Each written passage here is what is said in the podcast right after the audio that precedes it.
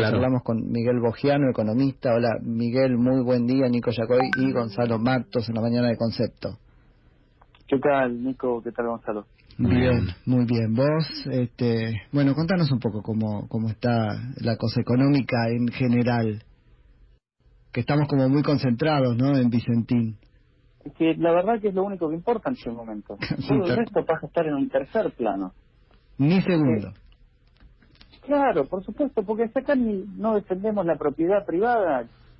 Yo los escuchaba recién que decían, bueno, esto es lo, con lo que van a expropiar. Yo diría, esto es con lo que van a intentar expropiar.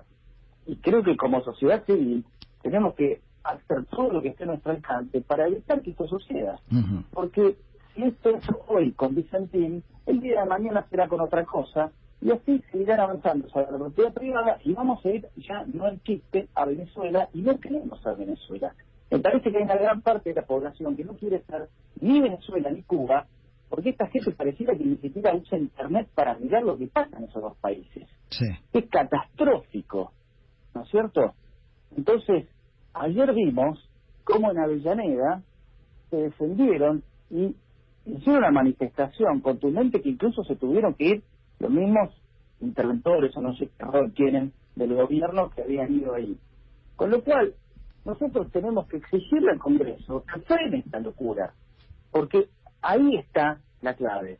Además de que hay que ver si es legal todo lo que está haciendo, que probablemente, por lo que uno escucha, sin ser especialista, si hay un concurso en camino, ¿cómo puede ser que el Estado diga, bueno, se suspende el concurso y yo la voy a expropiar? ¿Pero qué clase de locura es esta? Porque de acá, hacer una Junta Nacional de Granos, hay un instante. Lo que buscan con esto es tratar de asegurarse flujo de dólares y después van a poner un arma en la cabeza a cada productor para que le venda los granos a ellos, que después no se lo van a pagar. Sí, claramente, claramente. Y van a conver- y, y con, con esa plata que te saquen, este, va- van a engrosar el poder con el que van a aplastarte. Además, al productor agropecuario particularmente. Es decir, que va a ser el que alimente a su propio verdugo. pero si además eh, ya han sido súper claros. Fíjate, cuando empezó la pandemia, tra- trataron de quedarse con, con las prepagas. Fue de las primeras cosas que quisieron hacer. Y después Fernanda Vallejo diciendo que a las empresas que les presten eh, le van a exigir tener capital accionario. Y después una gran cantidad de empresas devolviendo la plata de la SATP porque no quieren tener ni un solo compromiso con este Estado que lo único que busca es meterse en el sector privado. Y lo hacen porque no tienen más de dónde rascar, porque son predatorios. Buscan, el único objetivo es mantenerse en el poder. No les interesa ni que la Argentina crezca, ni que haya trabajo, no les interesa nada. Su único objetivo es estar en el poder y mantenerse en el poder y avanzar sobre las libertades. Ahora, Miguel, ¿por qué piensas que permitimos esto? Porque apenas entraron, o asumieron, vamos a decir, el único problema de la economía era la renegociación de la deuda. Ahora viene esto y es solamente Vicentín y ya la deuda queda en un segundo plano y así probablemente con algo más en los próximos meses. ¿Por qué permitimos esto como sociedad? Obviamente que le estoy pidiendo... Lo estamos permitiendo. Yo, yo me rehúso a creer que lo estamos permitiendo. La gente de la ya se demostró que no lo va a permitir. ¿Pero no te parece que somos muy permisivos? O, digamos, eh, dejar que, que se den estos abusos en general. Estoy hablando, ¿no? Bueno, lo que pasa es que lo que pasa es que tenemos enfrente, a- eh, tenemos en el gobierno a gente que ha llegado en buena parte por el descontento que generó Macri y ahora lo que hay que hacer es que justamente usar los mecanismos de la democracia para impedir que pase. Por lo pronto, exigirle a la oposición en el Congreso que detenga esto, porque no tienen mayoría, hasta donde yo entiendo, para, para todas las cosas. Y, los políticos, mira, tienen un, tienen un termómetro bastante, bastante afinado. Cuando se dan cuenta que hay algo que no cae bien en la sociedad, frenan. Por eso, si vos haces memoria, el día que se robaron a JP, no sé si te acordás, pero de casualidad, ese día lo nombraron a Diego Maradona director técnico de la selección argentina. Con lo cual, imagínate, imagínate en qué plano quedó el, el, el robo de la JP. Que hoy hay 46 empresas que tienen eh, un director del Estado.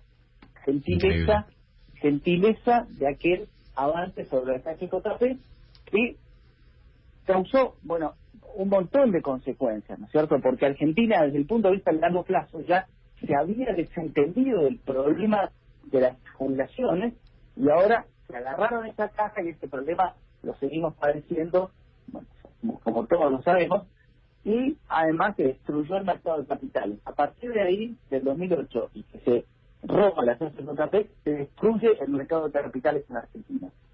Qué increíble. Bueno, esto siempre tiene la excusa el gobierno que es, no, ahora no podemos pagar a los fondos o a los acreedores internacionales porque tenemos una necesidad acuciante acá en, Argentina y, bueno, hay derechos que tiene la gente y no podemos dejar que se muera de hambre. Prefiero, no, preferimos estar del lado de la gente en vez de del lado de los fondos. Eso lo decía el ministro de Economía en conferencia de prensa. Ahora, eh, como que siempre, como que nunca damos el paso de cambiar y avanzar, avanzar hacia un país decente porque hay alguna necesidad que tenemos que satisfacer.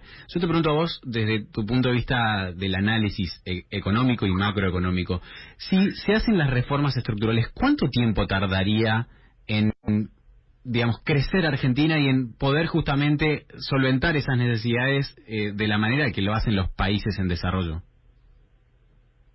Es una pregunta que en este momento yo no sé eh, bien cómo responderla, porque va, dependería de la voluntad política de hacer esas reformas y ver hasta dónde se buscan hacer. ¿Y sabes qué pasa? En Argentina esas cosas solamente tienen chance de suceder, no es que van a suceder, cuando estás con una crisis muy profunda, que vamos a seguir. lo que está claro es que el virus este que nos tiene a todos en nuestra casa ha generado una recesión en todos los países del mundo y en Argentina no va a ser la excepción. Acá lo que vas a tener es un gran salto de la pobreza que además, entre todo este tiempo que estuvimos encerrados, emitieron una bomba de peso porque ellos consideran que los pesos no tienen ninguna consecuencia en la inflación, ¿no? Porque emitieron los pesos y al mes siguiente la inflación se mantuvo baja sin saber o sin tener ni siquiera la cabeza de mirar que en toda la literatura lo que tiene es que la inflación sigue unos seis, no se mete después y la vas a tener. Es un hecho. Pero honestamente, fíjate dónde estamos. Estamos viendo si se afanan una empresa como Vicentín. Hoy no tengo ni ganas de ponerme a pensar, de lucubrar cuántas reformas o qué reformas había que hacer. Acá tenemos que defender lo más elemental. Pero tenemos que ponernos en pie de guerra como sociedad, porque pareciera que cada uno está preocupado por los suyos, y como no, nosotros no tenemos nada que ver con Vicentín, si las paran a Vicentín, bueno, ¿qué va a hacer? Pero la justa...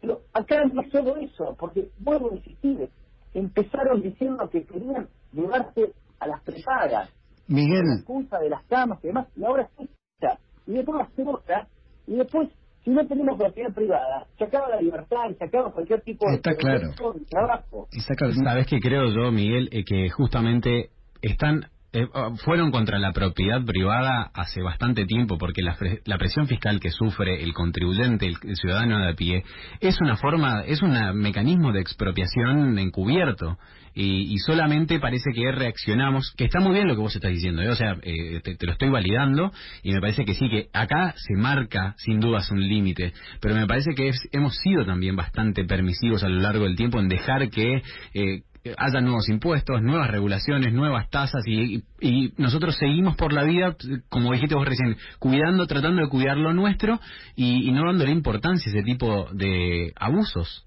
Por supuesto, pero fíjate que esos abusos también sucedieron en el gobierno de Macri.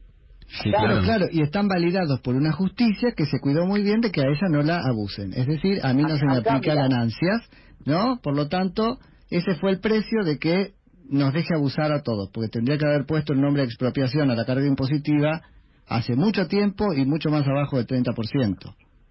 Fíjate una cosa también. Eh, cada vez a mí me preguntan, bueno, ¿y dónde haría los cortes del gasto? para un momento, ¿qué corte del gasto si ni siquiera hay consenso de que ese es el problema? No hay un diagnóstico comúnmente aceptado en el país.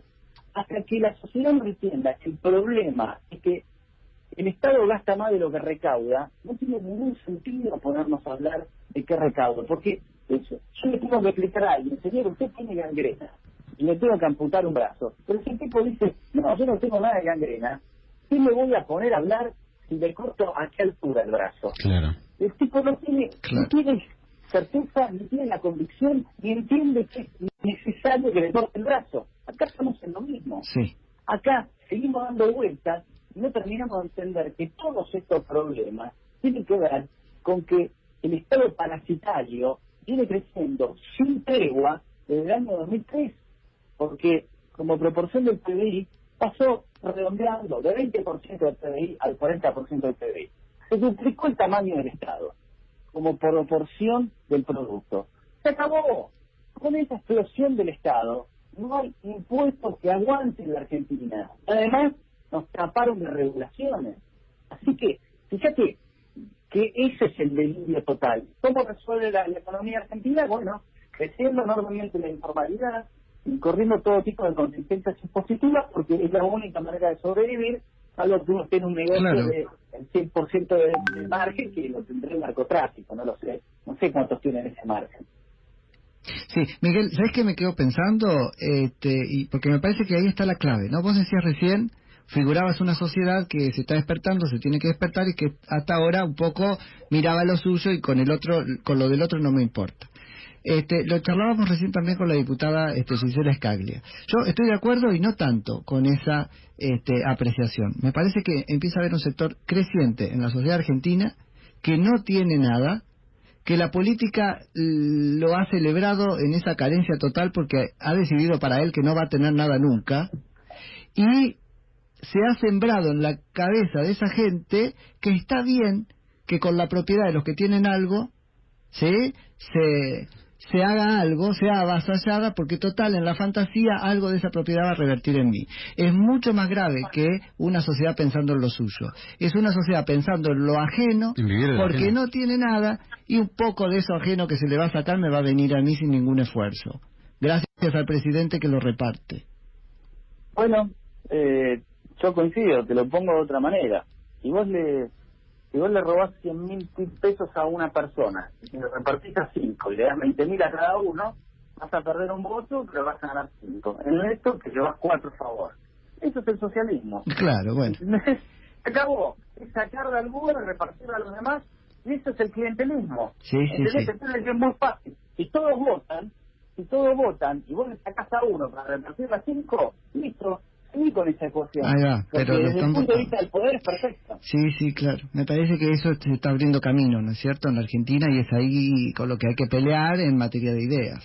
Bueno, eh, acá acá estamos. Yo, co- como, como otros, eh, pretendo levantar la voz, marcando que eso no debe ser así, que eso no, no solo no contribuye a no crecer, sino que además nos hace retroceder y nos pone a las puertas de un gobierno que lo único, el único objetivo de este gobierno es que los que estaban presos salgan, que no se le avance ninguna causa y tratar de mantenerse en el poder. Y si pueden sacar las elecciones, es- estarían bien contentos para, para transformar esto en algo así como Cuba o Venezuela, donde las elecciones son totalmente ficticias y arraigadas, ¿no? Ujú. Bien, bueno, ¿y qué, qué pensás vos que, digamos, desde tu lugar o del movimiento que, que estás formando eh, junto con, con otros referentes de la economía que se tiene que hacer para, digamos, ejercer un poquito más de presión hacia la clase política que en definitiva toma las decisiones?